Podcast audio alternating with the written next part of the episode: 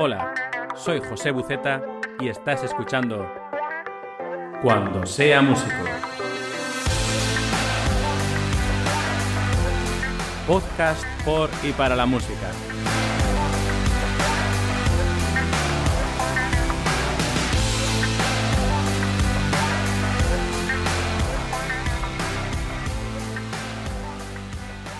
Pues bienvenidos un día más a Cuando sea músico, eh, vuestro podcast sobre música. Eh, ya sabéis que es un podcast totalmente destinado a hablar de, de, experiencias, de vivencias, de... Bueno, ya sabéis, de todo lo relacionado con el mundo de la música, muy enfocado para músicos, esa es la verdad. Pero yo creo que también para aquel amante de, de lo que es la música en general. Y bueno, los melómanos que, aunque muchos de ellos no saben música, digamos, leer partituras y a veces tienen unos conocimientos súper profundos eh, de todo lo que es el mundo de la música detrás de lo que es eh, la propiamente grabación o el propio, el propio concierto, por así decirlo, ¿no? Y hoy vamos a hablar de, de cómo fue el último concierto que, que tuve, pues nada, este fin de semana pasado Em, que fue, bueno, pues un poco por el tema de Santa Cecilia. Sabéis que Santa Cecilia es un día especial para los músicos, en el que, em, bueno, pues eso, ¿no? una festividad em, que es el Día de los Músicos, digamos, ¿no? El día, no sé si, creo que es internacional, no estoy seguro, pero bueno, es el 22 de noviembre. Este podcast lo estaréis escuchando pues unos días más tarde y, y me pareció súper interesante traeros mis vivencias y de hecho me gustaría mm, generar aquí un, un, capítulo que sea pues recurrente, ¿no? que sea mi vivencias, eh, diferentes cosas sobre que, me van pasando en, esto del mundo de la música. Y bueno, quería traeros el tema de, cómo viví este último concierto. Bueno, pues os, cuento un poco y, os pongo en situación. A ver, eh, sabéis que la situación actual de pandemia pues no permite mm, eh, hacer grandes conciertos, sobre todo por una cuestión de aforo. Em, nosotros normalmente cuando hacemos concierto eh, con mi banda de música, con mi orquesta o bueno, con cualquier otra cosa que vaya surgiendo, eh, tenemos teatros, eh, más o menos aquí que solemos disponer de ellos, que son aproximadamente unas 600 personas, algunos tienen más, algunos tienen 1800, bueno, tiene bastante aforo. Y siempre se suelen llenar, la verdad que sí, la verdad que la gente responde muy bien y los conciertos siempre son bastante bien recibidos. Bueno, pues entre que la pandemia no permite meter más de, creo que son 200 y pico personas en los teatros y que además eh, se ha aprovechado esta situación para reformar los teatros, pues estamos sin teatro. Entonces eh, utilizamos pues otro espacio que es nuestra escuela de música. Eh, ahí que tenemos una pequeña sala de audiciones y demás y decidimos hacer un concierto de música de cámara, por aquello del pequeño formato, y además sin público.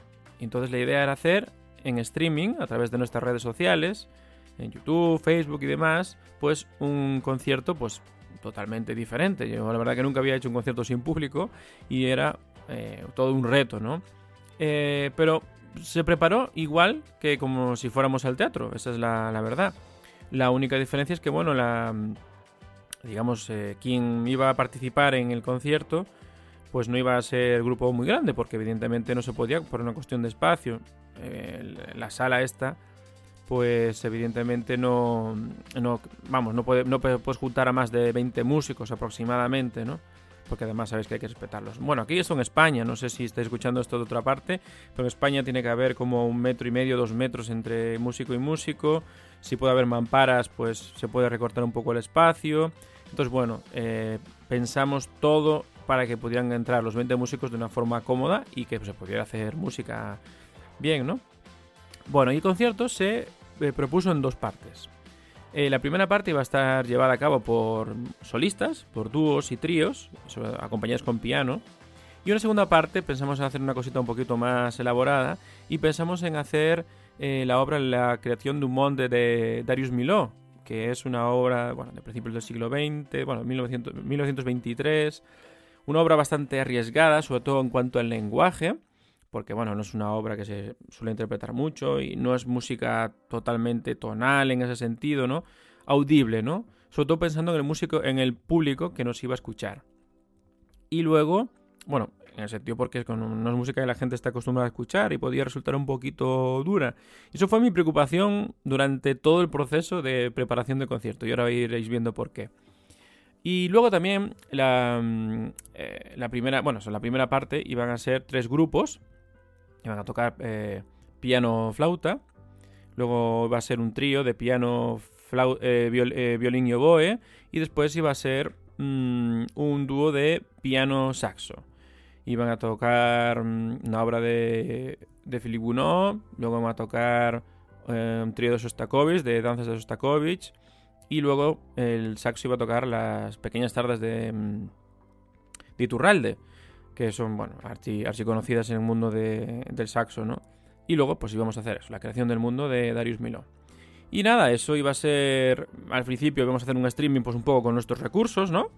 La idea era simplemente hacer un concierto, pues celebrando Santa Cecilia, preparando una obrita así un poco interesante para los músicos, que nos interprete mucho, bueno, hacer un poco la idea, ¿no? Entonces, íbamos a hacer un streaming con nuestros recursos. ¿Qué significa nuestros recursos? Bueno, pues con un portátil, la tarjeta de sonido para recoger el audio, eh, poner un par de cámaras y mezclarlo todo eso en el ordenador, en el, en el OBS. Sabéis que es un, el OBS es un programa que se utiliza para hacer directos. Eh, pero bueno, puede ser OBS o cualquier uno de estos programas de emitir en directo y a través de internet, pues emitir la señal. Eso era un poco la idea. Pero bueno, al final eso se fue complicando porque fuimos pidiendo algunas cosas así a gente que conocemos de las televisiones locales, sobre todo, eh, para que nos dejase conseguir una mejor calidad de, imagen y bueno, ya sabéis, ¿no? Un poco intentar hacerlo un poquito mejor, pero nos fuimos metiendo, nos fuimos metiendo, nos fuimos metiendo y al final. Eh, pues vino, vino la televisión prácticamente allí entera. Eh, yo no sé cuántos operadores de cámara había allí, pero había no sé cuántas cámaras, algunas de ellas están robotizadas que se mueven con un bandito desde una, desde una consola. Eh, luego había realizadores, luego había una persona encargada solo para el tema de, las redes sociales, del streaming y todo lo demás. Vamos, había un despliegue allí de, narices. Y bueno, en realidad eh, no, lo, no lo critico, todo lo contrario me da, mm, me da que pensar para el tema de, la salud, ¿no? De, lo que es al final un concierto de música en esta época. Parece que mm, no se hacen cosas, pero sí se hacen, y muchas, y de calidad. Y además es que desde las propias... Em, los propios, sí, los propios asociaciones y grupos que hacen este tipo de, mm, de, de, eventos, se le da un montón de, de importancia. Y fijaros la importancia que se le da que nos mandaron a todos los técnicos de la televisión y se hizo un despliegue de, eh, interesante porque creían que era importante eh, lo que estábamos haciendo, ¿no? Y eso, eh, al fin y al cabo, esto es un poco como reflexión sobre ese tema.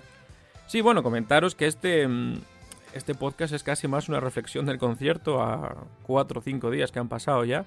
Em, siempre me gusta hacer un... Bueno, lo hablábamos en el podcast anterior, ¿no?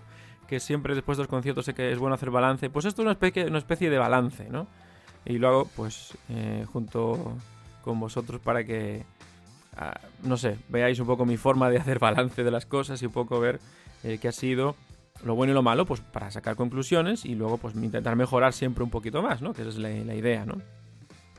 Y bueno, también una cosa interesante que, que se añadió, y ahora os explico por qué, es que le pedí a un compañero, un amigo, eh, músico, eh, compositor, que si podía venir a echarme una mano em, para que estuviera allí con la televisión y la partitura de, de Milot, para que le fuera un poco diciendo los planos. Eh, los planos me refiero a que, oye, va a tocar un solo de flauta, pues enfoca la flauta. O va, a lo mejor hay un tutti de orquesta enorme que pues no estés haciendo un plano corto, sino que abre un plano grande, amplio, para que se vea toda la orquesta. Porque esto, al fin y al cabo, eh, es una cosa que yo siempre he visto en algunos, algunos vídeos nuestros, ¿no? O alguna, y de otros sitios, ¿no? Que a veces está la, la, imagen no corresponde con lo que está sonando en la música. Y eso parece que no, pero ayuda muchísimo y se disfruta un montón más, ¿no? Y hay un principio general básico, si lo queréis eh, anotar para vuestros vídeos y vuestras retransmisiones, que es que cuando la música suena muy grande, pues hay que hacer un plano amplio y grande. Y cuando hay un solo, pues es cuando se hace un plano corto al músico solo. Entonces esa era mi preocupación. Y por eso traje a este compañero, a este amigo que vino a echar una mano con la realización del vídeo. Entonces estaba allí detrás de, la, de, los, de los técnicos de que estaban pinchando las cámaras y todo eso, y le diciendo, flauta, eh, fagot, eh, cuidado ahora, oboe, venga, ahora viene un tutti, plano grande. Entonces, claro, eso eh, ayudó muchísimo a la realización del vídeo y al final que el resultado final sonó mucho, mucho mejor. Y esto digamos que es un poco la parte técnica de la creación de, este concierto, que bueno, que por, cierto bautizamos como la creación del mundo, ¿no? Un poco, evidentemente, por hacer hincapié en esa obra tan importante que íbamos a hacer. Y bueno, eh, ahora sí me gustaría hablaros un poco de cómo fue todo el proceso de, los ensayos y demás, ¿no? Eh, los, los chicos que tocaron la primera parte, eh, con el pianista y, y, bueno, cada uno de ellos. Fueron ensayando por su cuenta, yo los puse en contacto y ellos fueron quedando, pues en los días que ellos le venía bien y ensayaban por su cuenta. Y la verdad que hicieron un trabajo excelente. Em, en cuanto a la interpretación del concierto estuvo muy bien. Eh, yo lo disfruté muchísimo. Eh, para parte lo viví allí en primera fila. Ahora os explico un poco cómo, cómo fue el tema, ¿no? Y luego, pues el tema de los ensayos de la obra de, Darius Miló costó, costó un montón, tengo que decirlo. Primero conseguir eh, músicos, porque no es una obra fácil y, en esta época del año la gente está bastante liada. Sabéis que la mayoría de los músicos pues, dan clase y esto es una época compleja, ¿no? Y los ensayos iban a ser los viernes, y teníamos solamente dos ensayos y concierto, y eso es muy poco para la obra que es. De hecho, nos faltaron como, no sé, tres o cuatro quizá para poder hacer una buena, buena eh, interpretación, una buena representación de la obra, ¿no? Pero teníamos dos conciertos por otras cosas que, había que hacer, teníamos antes, veníamos de ciclo de música de cámara largo, y esto era un poco el colofón de ese ciclo de música de cámara. Entonces, bueno, pues eh, teníamos poco tiempo. En el primer ensayo dejamos la obra leída. Leída es que conseguimos más o menos hacernos un esquema mental eh, de cómo era la obra, los músicos más o menos eh, consiguieron, bueno, eh, mucho lápiz, ¿no? Es súper importante el, el, primer ensayo, mucho lápiz, notarse muchas entradas, algunos tempos hubo que ajustarlos ya desde el primer ensayo porque la obra hay algunas partes que pide un montón de velocidad y hubo que ajustar tempos, bueno, fue un trabajo, el primero bastante mm, denso, más que musical, digamos, más de, mucho trabajo de lápiz. Y bueno, el segundo, ya que era el general, el segundo, eh, se apuntaló. Eh, la gente, los músicos eh, se la miraron bien, todo en casa, toda la, parte que se habló en el primer ensayo. Y entonces, bueno, en el segundo ya dejamos la obra mm, más o menos. bueno, digamos que apuntalada, vamos a decir, ¿vale? O sea, estaban los puntales, pero no estaba todavía el tema fraguado, ¿no? Un ensayo un poquito tenso, tengo que decir, porque mm, mm, a veces, eh, bueno, en los ensayos no siempre son todo de color de rosa, eso es la realidad. Entonces, pues bueno, eh, lo que mm, hubo algunas eh, fricciones, no entre músicos, sino más bien conmigo, pero no por nada, no fricciones tampoco, sino bueno, vamos a ver si podemos arreglar esto y no salía y después venga, vamos a buscar otra forma, otra forma hasta que al final, bueno, conseguimos hacerlo, pero hubo que ponerse un poco en ese sentido más serio para intentar buscar una solución a problemas que había, ¿no? Es que eso es así, es el trabajo, ¿no? Y hay que buscar soluciones. Y bueno, y luego tuvimos un ensayo, un pequeñito ensayo más el mismo día de concierto, aunque no fue ensayo, sino fue un poco una preparación del concierto que ahora os contaré. Eh, y vimos un par de, un par de detalles simplemente que tenía ahí anotadas en la partitura que había que repasar para que los músicos lo tuvieran en cuenta, ¿no? Eh, mi preocupación principal fue que la obra funcionara de arriba abajo y intentar hacer dinámicas y sobre todo que los músicos eh, entraran en el sitio que era. Eso es lo más importante porque si un músico entraba fuera de tiempo en un compás que no era, uff, eso se liaba mucho, costaba un montón eh, encauzarlo. Entonces esa era mi mayor preocupación y entonces ahí, por eso, bueno, ahí fuimos trabajando. La verdad que resultó bien, ¿eh? ahora, ahora os explico un poco el resultado final del concierto. Bueno, y ahora os, me gustaría hablaros un poco de, del propio día del concierto, cómo, lo, cómo lo viví. Mira, eh, la verdad que mm, hacía tiempo que no me ponía tan nervioso. No sé, no sé por qué. Será porque hacía tiempo que no hacía concierto con todo este tema de la pandemia, que estamos todos bastante parados. Pero bueno, mira, me, tocaba presentar a mí. O sea, yo hacía, yo dirigía mi, mi obra, yo hacía de director, pero también me tocaba presentar el concierto, ¿no? Y nada, estuve unos días antes, pues una o dos semanas antes, recopilando información de las obras primero de los solistas, de, la música de cámara, de los dúos y trío, y un poco preguntándole algunas cosas a los músicos, luego yo buscando mi propia información. Eh, y luego después de, la obra de Miló, bueno, ya la tenía preparada para el ensayo, ¿no? Pero también estuve ahí buscando información un poquito más eh, profunda, más allá de lo que era la propia obra en sí, en su forma y estructura y la parte musical, ¿no? Em, y bueno, eh, la verdad que em, eh, mm, me, costó un poquito, me costó un poquito arrancar el concierto, porque cuando, en cuanto es, venga, arranca, o sea, te dicen, te dan la señal y estamos en, el aire, por así decirlo, pues nada, empecé a hablar y, noté la, presión de, los nervios, ¿no? Fíjate tú que antes del concierto le hablé con la, chica que tocaba la flauta, la flautista, eh, Claudia, y le digo, Claudia, mira, em, algunas dudas que tengo. Eh, la obra, el compositor se pronuncia Philippe Jobert, porque empezaba por G, y yo dije, Philippe Jobert, no me dice, no, no, Philippe Gobert. Ah, vale, vale, me lo anoto. Pues nada, yo salgo ahí al, ya estoy en el aire y dice, bueno, la primera obra que vamos a interpretar es la obra del compositor francés Philippe Jobert. Evidentemente no dije Gobert, dije Jobert, y me lo había notado, pero eh, el nervio no me. No, los nervios no. son súper traicioneros. Es una tontería, pero me dio un montón de rabia porque lo había eh, preguntado expresamente y no quería liarla con el tema de la pronunciación, pero eh, ya ves que al final lo tenía metido en el subconsciente y me traicionó, me traicionó. Y luego, por ejemplo, me pasó otra cosa en el, en el trío. Eran cinco obras, cinco piececillas, escritas por Sostakovich, eh, que eran principalmente unas danzas, ¿no? Entonces yo me había preparado, pues, eh, hablar un poco sobre las danzas, sobre mm, eh, cada una de ellas. Había una elegía, luego acababa con una polka, tenía un vals, un vals pero a lo ruso, con ese aire tristón y demás, ¿no? Entonces yo tenía preparado antes de que empezaran a tocar en modo de introducción, em, pues hablar un poco sobre lo que iban a escuchar la, gente, ¿no? Eso, explicar un poco que eran cinco danzas y tal. Pues nada, nada, no, dije nada. Dije, sí, bueno, eh, quién iba a tocarlo, que era de Sostakovich, hablé un poco de Sostakovich, pero nada más. Em, y después, claro, entre actuación y actuación tenía ese ratito que ellos estaban tocando y me sentaba en una sillita ahí detrás de cámara para que no se me viera y yo estaba pensando mentalmente, madre mía, no dije lo de Gobert, madre mía, aquí se me ha olvidado decir todo lo que tenía preparado para esta parte de, este, el trío este.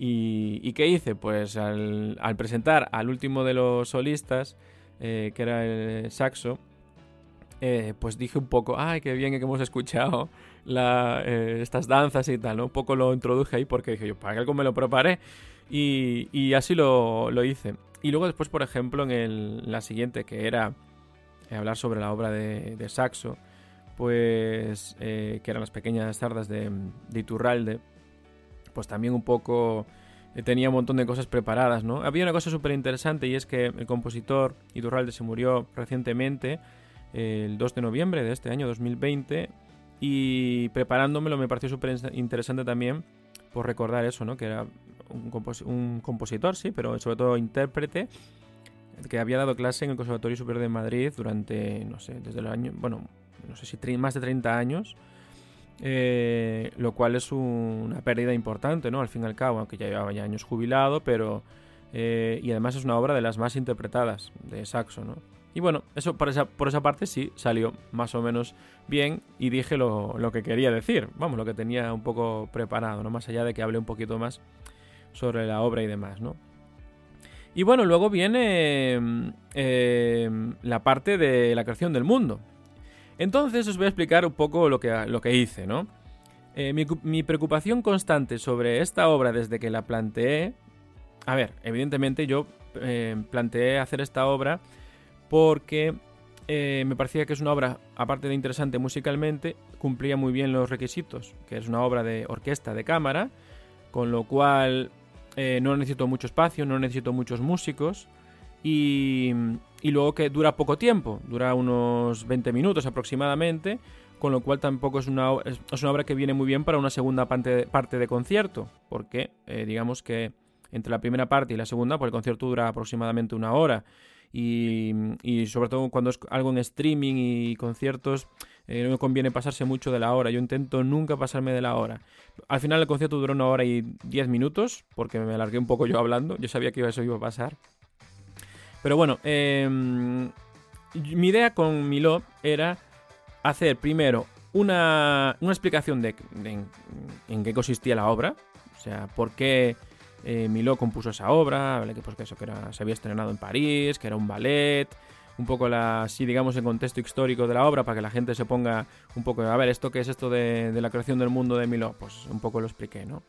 Y luego después tenía otro, otra cosa preparada que era em, hacer una especie de concierto didáctico, en el sentido de, eh, lo que hice fue bueno, esta primera parte que expliqué la obra la hice fuera de la tarima y luego ya la siguiente parte, esta que viene ahora, la parte didáctica, pues ya me puse allí en la tarima y empecé a pedirle a los músicos que tocaran ciertos fragmentos de la obra, ¿vale? ¿Y qué hice? Pues eh, intenté que participaran el mayor número de músicos o de instrumentos diferentes. Pues flautas, el fagot, eh, las trompetas, el clarinete, el oboe, percusión, que también era súper importante dentro de, de este de esta, de esta creación del mundo. Y mm, entonces, antes del concierto, en este ensayo que tuvimos previamente, les dije lo que íbamos a tocar. Le dice, mira, eh, flautas van a tocar de compás tal al compás cual, clarinete va a tocar esta parte, yo les voy a ir dando paso de uno en uno y tal. Y este va a ser el orden. Primero va, primero era fagot, creo recordar, luego venían las flautas y tal. Y yo iba introduciendo todo eso con, decía, mire, eh, mire al público, ¿no? Hablando para el público, decía, bueno, pues esta, esta música de aquí, este trocito, pues representa, pues por ejemplo, los típicos estilos y acordes de jazz. Porque sabe, no sé si sabéis, bueno, la obra de creación del mundo está, tiene unas eh, influencias jazzísticas eh, marcadísimas, ¿no? es una especie de fusión entre música occidental clásica y jazz americano de principios del siglo XX. Entonces, bueno, una obra súper interesante en ese sentido, ¿no? Y entonces, pues, por ejemplo, quería enseñarle al público por qué algunos acordillos, o sea, por qué sonaba jazz, entonces, un trocito de, música que tenía esos, esas blue notes y demás.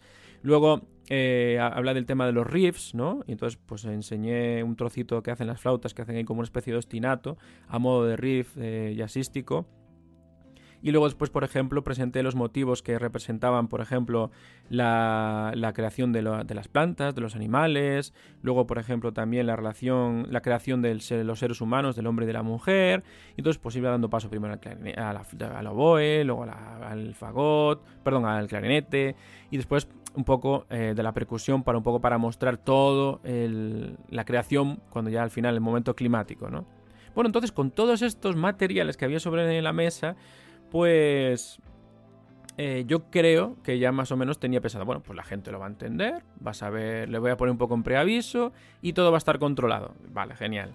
Pues nada, eso lo preparé antes del ensayo y le dije, le dije a mi amigo, eh, el que iba a estar con la partitura, ahora mira, Álvaro, se llama Álvaro, eh, que voy a, voy a hacer esto en este orden, por si quieres anotarte el orden de tal, para que tú vayas cantándole a las cámaras Fíjate tú, las cosas todas las que hay que hacer antes de un concierto. Las cámaras, hay que estar atento hasta las cámaras. Em, eh, para que tú vayas diciéndole, mira, ahora viene esto, viene otro, para que estén preparados y así vayan pinchando y puedan coger el solo de cada uno de los músicos. Ah, vale, perfecto. Pues nada, yo le escribí una hojita ahí, entre los dos estuvimos mirándolo y tal. Yo en mi partitura, mi guion, me puse unos posis de colores eh, en las esquinitas para ir pasando las hojas rápido y no volverme muy loco. Y, entonces, ¿sabes? Para no estar buscando la hoja, que queda un poco feo eso, ¿no? Yo estaba pensando un poco también en la estética. Y ahí estuve yo marcándome todo y tal, bien, todo preparado. Yo tenía ya toda mi información lista. Y nada, pues me subo ya la, introducción de la obra en general, pues bastante bien. Me fui a la tarima y empiezo. Bueno, pues primero tal, aquí se representa en la música ya no sé cuánto. Aquí vamos a, a, tocar este trocito que en el solo participa principalmente el fagot. Y nada, el fagot toca su, su solo. Y automáticamente venían las flautas. Y digo yo, y claro, y luego tenemos un tema muy importante que es el que representa la creación de las cosas, un motivo generador, le llamé así, y es por las trompetas. Y yo dije trompetas y automáticamente me di cuenta de que me había colado. Entonces empecé en mi cabeza, yo estoy en directo, compensando en dar las entradas y tal, y pensando, ay, mi madre, que ahí en la, en la tele están, en la parte de realización, pinchando cámaras, están volviendo locos Eh, y, nada, yo seguí para adelante con mi trompeta y las trompetas tocaron. Pero luego que hice, volví para atrás a hacer las flautas, que era lo que tocaba. Entonces yo no sé, y pensando yo todavía peor. Ellos pensarían que a lo mejor me había saltado uno y al final volví para atrás. Y luego tenía que saltarme la trompeta para ir a otro más adelante. Y todo eso estaba en mi cabeza pensando constantemente en la realización, en las entradas que tenía que dar y en la obra que tenía que dirigir después, ¿no? Y además en hablar y intentar explicar lo mejor posible eh, al público para que lo entendiera para que, porque claro, la obra era compleja y para poder ayudarles un poco, todo esto. Entonces, en mi cabeza estaban todas esas cosas a la vez. Y aquellos minutos que duraron 4 o 5 minutos de explicación se me hicieron eternos. No os podéis imaginar cuántos se me hicieron eternos. Porque tenía tantas... Yo solo quería empezar a que, a, que sonara la música. Yo solo quería empezar a que sonara la música. Pero bueno, eh, al final creo que conseguí eh, por lo menos poner una idea general. Eh, o dar una idea general de lo que era la obra. Y ahora os explico cómo, cómo lo hice, cómo, cómo, sé que funcionó. Eh, y esa era mi idea, eh, un poco, eh, que la gente tuviera un montón de herramientas para que pudieran digerir mucho más fácilmente la, la música. Porque si no, esa, si no entiendes, sobre todo la música en el siglo XX, ¿no? de compositores, porque cuando hablamos anteriormente es casi todo por, por época y estilo, ¿no? Más o menos todos los compositores tienen un estilo similar, bueno, o por lo menos una forma de hacer las cosas similar, porque es por la época. Pero ya cuando estamos en el siglo XX, cada compositor tiene sus propias formas de hacer las cosas. Y Miló, como compositor del siglo XX que es, pues un poco también, ¿no? Entonces era interesante que la gente tuviera por lo menos unas pinceladas generales para que pudiera disfrutar más la obra. Y esa fue mi preocupación todo el rato, ¿no? Bueno, ¿cómo sé que eso funcionó? Esto sirve a modo de balance. Pues le pregunté a gente de confianza primero qué les había parecido la obra. Ahora, hablamos un poco sobre, sobre ella, cómo, cómo, fue el concierto en sí. Eh, qué le había parecido la obra, si le habían disfrutado, si no le habían disfrutado, si le habían entendido o no entendido, o si le había llegado bien eh, lo que era la música en sí. Le pregunté sobre mm, qué les había parecido la explicación al principio, si había sido larga, si había sido corta, si, si les parecía necesaria o no hacía falta, si les ayudó a entender mejor la música o no. Entonces primero lo hablé con un círculo un poco más cercano, ¿no? Para ver qué, les había parecido. Y luego pues un poco hablé con otra gente que a lo mejor no está tan mi círculo cercano, ¿no? De mi grupo de, amistades. Eh, y más o menos todo el mundo coincidía en que la obra les encantó, les gustó mucho, lo cual a mí me alegró, no se podéis imaginar cuánto. Em, porque mi preocupación era que si fuera la música un poquito complicada o densa. Y luego también les pregunté sobre si la explicación les había servido para entenderla mejor y disfrutarla más, que al final es lo interesante, ¿no? Y también a la gente les vino súper bien. Dice que sin esa explicación pues no hubieran no la hubieran entendido tanto, ¿no? Con lo cual, pues mira, eh, me quedé muy contento en ese sentido. Y el concierto, bueno, hablándote un poco sobre el concierto, ¿no? Eh, de, la, de la creación del mundo. En cuanto di la primera entrada, di la primera entrada y estaba terminando ya. O sea, se me pasó el tiempo tan rápido, tan rápido. Y los ensayos parecían la obra tan larga, porque no salían las cosas. Y salió tan fluida, tan bien, tan maravillosamente. O sea, sí, la disfruté muchísimo. Es cierto que hubo algunas cosillas, porque claro, la obra no estaba muy machacada, ¿no? Eh, yo tenía, todavía estaba con el nervio acumulado, ¿no?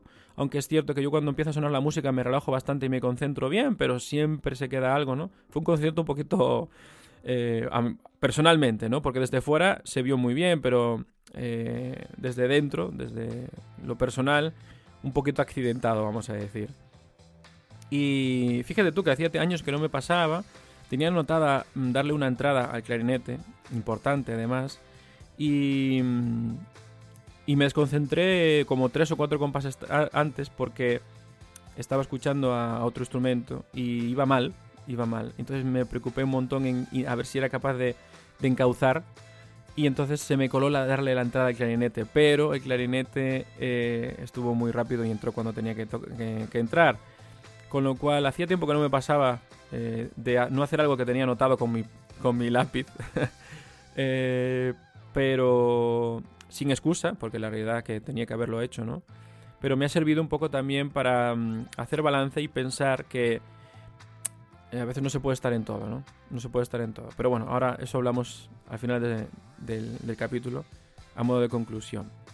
Y nada, la verdad que eso, cuando la música empieza a sonar, ya el tiempo se, se detiene o se alarga un poco lo que nos haga vivir, ¿no? Y eso es súper interesante, ¿no? Porque al fin y al cabo parece que llevamos tanto tiempo. Yo llevo preparando este concierto meses, en realidad.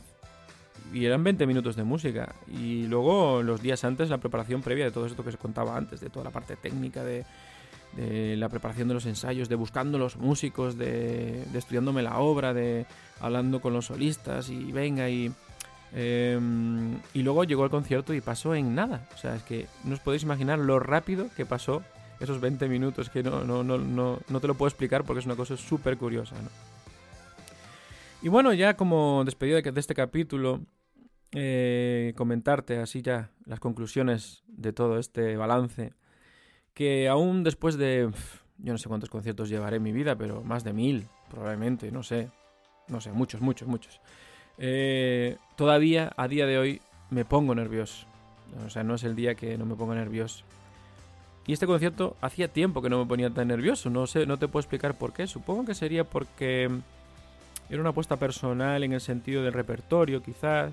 Porque hay otros conciertos que voy más a lo seguro. Esa es la realidad, ¿no? En el sentido de, que el repertorio sé que va a funcionar, porque es música que se escucha muy bien, música que entra fácil, eh, muy visual. Y entonces la gente eso lo, lo digiere muy bien, porque ya sabéis que la, música, o sea, la música y el cine, no, no sé, nos tiene ya unos cuantos clichés metidos en la cabeza. Y, y, claro, cuando vas a poner música que no es la de siempre, esa que tiene todo el mundo en la cabeza, pues eh, fue un poco mm, riesgo, por así decirlo. Entonces estaba, creo que estaba nervioso por eso. Creo que estaba nervioso por eso. Otra conclusión importante es que hay que, eso es lo que comentaba antes, hay que intentar centrarse en una sola cosa por concierto, dos como mucho, porque si no mm, es normal que se te queden cosas atrás, que saltes algunas pautas que tenías y, y luego, claro, el problema es que no afecta eso a ti, sino que afecta a otras personas y al final afecta en el trabajo final y afecta a lo artístico y al final Mm, un músico cuando sube al escenario se debe a lo artístico, se debe hacer la mejor calidad de música que pueda hacer, porque al fin y al cabo somos los responsables de que esa partitura suene en condiciones, ¿no? Entonces hay que intentar eh, quitarse responsabilidades de encima el día de concierto. Eso es una cosa que, que, mm, a ver, yo lo sabía de hace tiempo, pero creo que este concierto me ha servido un poco para decir, mira, no, no puedo hacer tantas cosas porque es que si no pasa pasa lo que pasa, pasa lo que pasa. Otra conclusión es que siempre hay imprevistos, siempre hay imprevistos.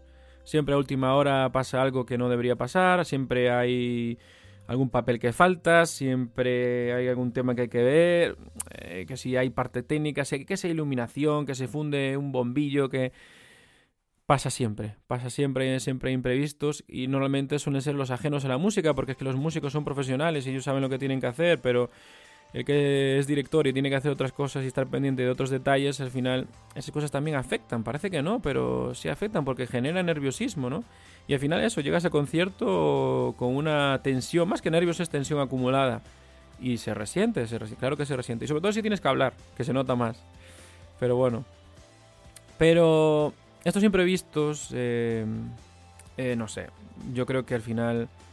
Eh, lo importante es también aprender a reponerse. Después de eso, todos los conciertos que llevo, he tenido tantos imprevistos o multiplicados por tres por concierto. Y uno tiene que también aprender a reponerse y salir sobre la marcha. Si tenemos, eh, si algo ha salido mal y nos damos cuenta, o por ejemplo estamos músicos y estamos tocando y hemos metido la gamba hasta el fondo, pues también hay que reponerse, no podemos estar pensando, uff, que mal lo hice, que allí entre mal o que me salió una nota mal, o no puedes estar pensando en eso porque afecta a los demás también, al colectivo. Y, y tú cuando estás tocando en una orquesta, un grupo, cuando estás cantando en un coro, formas parte de un colectivo, de un colectivo y es tu responsabilidad si cabe todavía mayor. Y, y al final un colectivo, una orquesta, una banda o un coro es un conjunto de individualidades. Eh, todos somos, sí, somos un músico individual, pero formamos parte de un colectivo, ¿no? Y entonces yo creo que también hay que saber reponerse de esos imprevistos que van surgiendo sobre la marcha. ¿no? Y nada, este es el capítulo de hoy, espero que, lo hayáis disfrutado. Espero que os haya servido también para ver una, un pequeñito. Bueno, una forma de, hacer balance de los conciertos. Esto lo, hago yo con un concierto un poquito más. que tenía más cosas que estar pendiente, pero si tú tenías que tocar una sola pieza, también puedes perfectamente hacer balance. ¿Por qué fallé aquí? ¿Por qué entré tarde? ¿Por qué me desconcentré? ¿Qué tenía que haber hecho antes? ¿Tenía que haber estudiado, no mejor, diferente? Mm, ¿Preparar el concierto distinto? ¿Haber hecho más simulacros? Es decir, haber, haberme probado más durante, delante de gente para ver cómo funciona. No sé, hay un montón de cosas que, que, se, que se ganan, que se consiguen al hacer balance de los conciertos, ¿no? Así que nada, espero que hayáis disfrutado mucho, que podéis dejarme vuestras valoraciones, eso lo agradezco un montón, un montón tanto en Spotify como en Apple Podcast o desde donde lo escuchéis y lo agradezco muchísimo. Así que nada, pues un saludo muy grande y como siempre me despido deseándoos mucha música y hasta pronto.